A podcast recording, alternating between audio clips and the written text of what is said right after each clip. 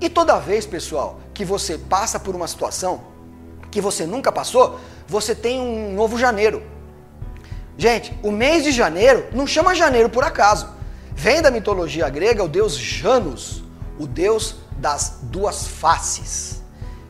Metade da face do deus Janus é aquela face, face sombria, carrancuda, e a outra metade a gente pode interpretar como uma face iluminada.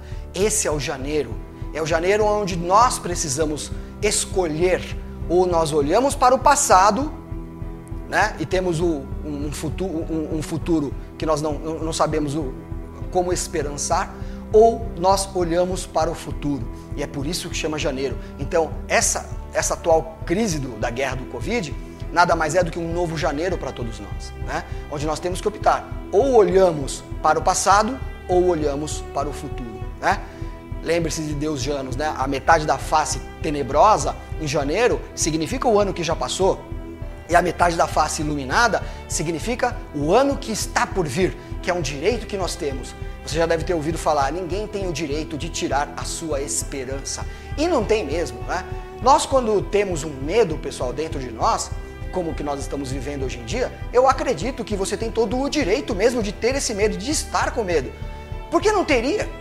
Né? A todo momento você é, é, você é tentado a ser reduzido a uma escolha dicotômica, né? Ou você escolhe isso ou escolhe aquilo, né? Ou, por exemplo, ou você é um utilitarista e quer que o comércio reabra, não quer a quarentena, porque você não liga para os velhinhos, para os grupos de risco, porque você é uma pessoa desumana. Ou então você quer a quarentena, você quer que todos fiquem em casa e não liga para a economia e para as tragédias econômicas que, que virão, jogando os seus escombros em cima das pessoas que não têm um trabalho fixo ou um salário fixo, né?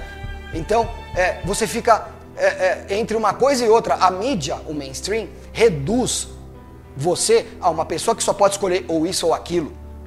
Até um simples tratamento eles querem reduzir as nossas opiniões entre isso ou aquilo. Ou a gente é a favor do tratamento com remédio tal, ou é contra. Como se o universo não fosse muito mais plural, não fosse muito mais complexo. E é claro que num ambiente desse você vai ter medo. E é claro que você não consegue localizar esse medo. O medo não é como uma dor no braço que você sente aqui e você consegue mostrar para uma pessoa e uma pessoa toca algo que existe e você percebe que talvez esteja fora de você. O medo é algo que talvez esteja em lugar nenhum que você não consegue localizar. Você pode até pensar: ah, o medo está dentro de mim, porque a pessoa não consegue ter acesso a esse medo. Esse local psíquico, psíquico que você acredita que o medo está, não é acessível a outras pessoas. E aí você acredita que o medo está dentro de você. Mas será que está?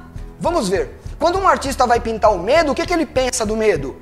Olha, como é que ele retrata o medo? Como algo apagado, escuro, preto e branco. Ninguém pinta um medo colorido. De modo que, de forma existencial, o medo também cria cores fora da gente. E as outras pessoas não conseguem ter acesso ao mesmo universo que a gente, não conseguem enxergar o nosso medo. Mas vamos ver. Se o medo realmente estivesse dentro da gente, por que, que nós usamos normalmente a frase eu preciso sair dessa? De modo que o medo está dentro de mim ou eu estou dentro do medo? O medo, pessoal, é um sentimento que, que ele cria uma bolha e faz com que na realidade nós vivamos dentro dele. Se o medo estivesse dentro da gente, nós não usaríamos a frase eu preciso sair dessa. Significa que nós, nós estamos dentro do medo. E só nós temos a capacidade de romper essa bolha e de criar o nosso próprio caminho e viver com medo, mas não permitir que ele crie uma bolha para que nós vivamos dentro dela. Nós precisamos lembrar que nós não somos obrigados a todo momento optar por isso ou por aquilo. Nós, no limite, no limite, pessoal, nós somos em 12 signos. No limite, nós somos em 22 cartas do tarô.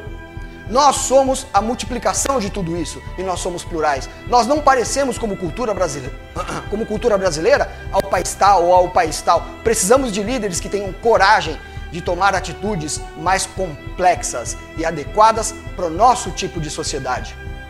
O que o medo faz com a gente, pessoal, ao permitir, se nós permitirmos viver dentro dessa bolha do medo, faz que nós sejamos como aquele incenso.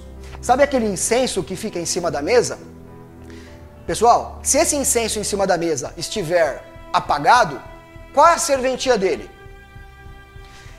O que eu desejo para você é que você seja como um incenso aceso, que à medida que vai atraindo uma nova espiritualidade, atraindo luz, é, purificando né, e odorizando o ambiente, enquanto ele está nessa função, ele se consome.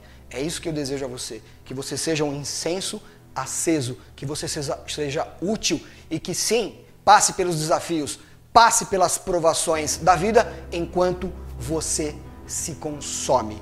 É isso que eu desejo para você. Que você seja útil, que a sua vida seja útil. E que ao sair dessa bolha do medo, você possa então odorizar os ambientes, que você possa levar luz para os ambientes, que você seja como esse incenso, que ao, à medida que vai vivendo, vai se desgastando, mas cumpre com as suas funções interiores, que não permite que tudo aquilo que surge no exterior molde o seu interior. É isso que eu desejo para você, que você traga luz para a vida das pessoas. E você só consegue fazer isso se você sair dessa bolha.